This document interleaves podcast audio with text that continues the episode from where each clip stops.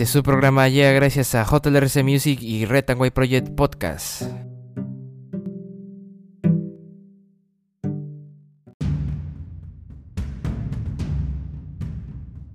Muy buenas a todos, bienvenidos a este subprograma Red and White Project. La lucha continúa el día de hoy, 10 de febrero del 2023. Estas son las principales portadas de los diarios de nuestra nación. El diario de la República en portada, bancada de Castillo boicotea las elecciones. Bloque magisterial retira su firma y bloquea ampliación de la agenda. A las 11 de la mañana, Paul Gutiérrez, vocero del bloque magisterial, firma el acta para reiniciar debate del adelanto electoral para este año. Una hora después, congresista Elizabeth Medina retira apoyo del grupo castillista a esta propuesta. Decisión del bloque magisterial deja en el aire a bancadas de Perú Libre, Cambio Democrático, Fuerza Popular, Podemos Perú, Perú Democrático y Alianza para el Progreso.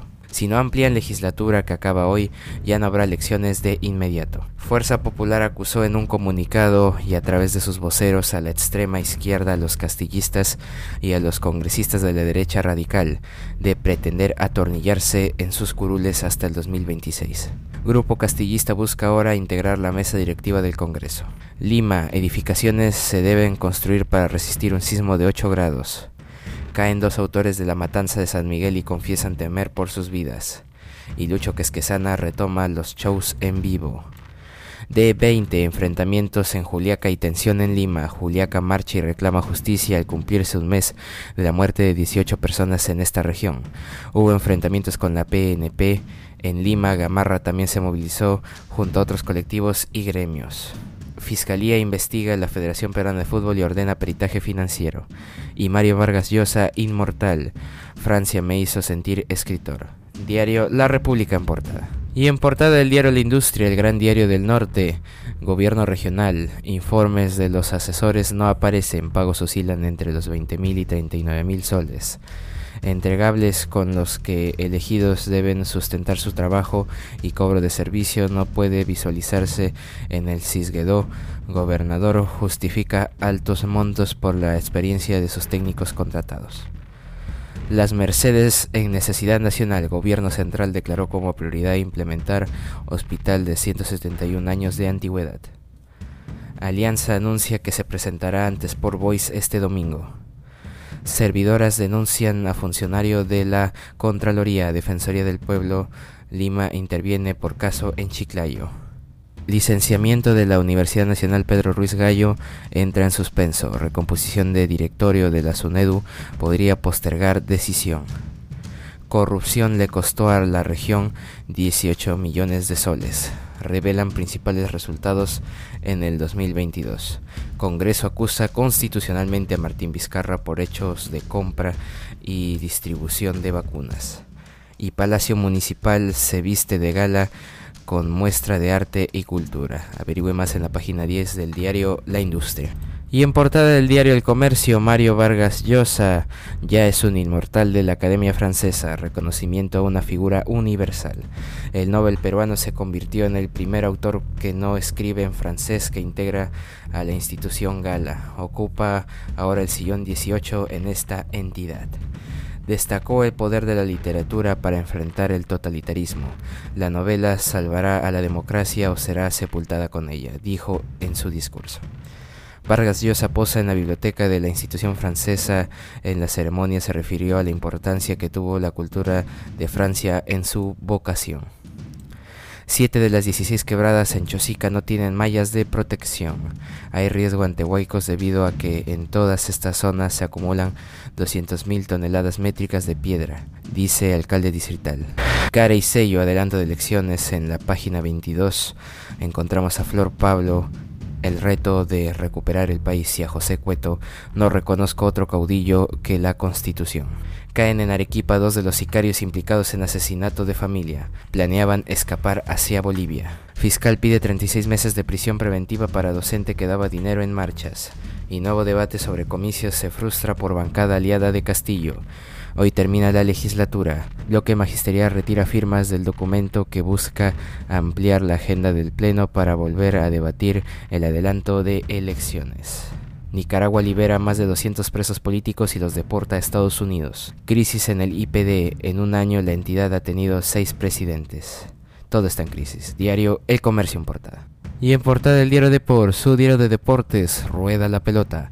Aunque el lío por los derechos de TV continúa, clubes accedieron a jugar esta fecha para evitar un segundo walkover.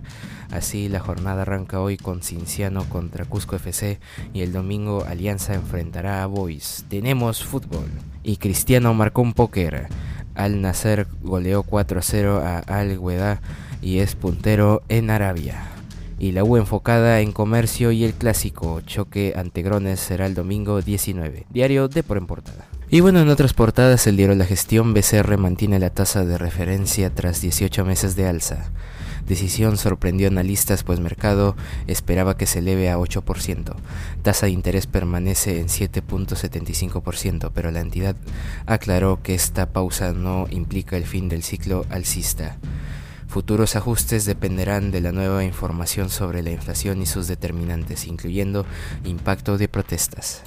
En portada del diario Correo, bloqueo magisterial. Bancada adepta Pedro Castillo sabotea opción de reabrir adelanto de elecciones. Grupo político retira su firma del acta virtual que posibilitaba que nuevamente se discutiera en el Pleno el adelanto de comicios para el 2023 o 2024. Edgar Tello justificó sabotaje señalando que propuesta debe ser acompañada por un referéndum para una nueva constituyente. Capturan a dos de los sicarios de Plaza San Miguel en plena huida a Bolivia. Mario Vargas Llosa ya es inmortal para la lengua francesa y Alianza jugará con Boys pero sin transmisión televisiva. Diario Correón Portada. Y bueno, un día como hoy, 10 de febrero, es el cuadragésimo primer día del año del calendario gregoriano, el que todos conocemos y que todos usamos.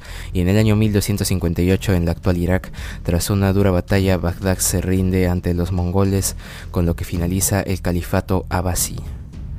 En el año 1821 en México se produce el abrazo de Acatempán entre Agustín de Iturbide y Vicente Guerrero que sella la paz entre las tropas virreinales y las insurgentes. En el año 1925 en Bilbao, el Banco de Crédito y la Unión Minera anuncian la suspensión de pagos. En el año 1947 la Unión Soviética incorpora a Estonia, Letonia y Lituania.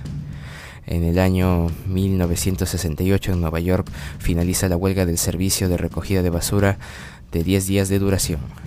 En el año 1986 en Palermo, Italia, se inicia el proceso contra la mafia.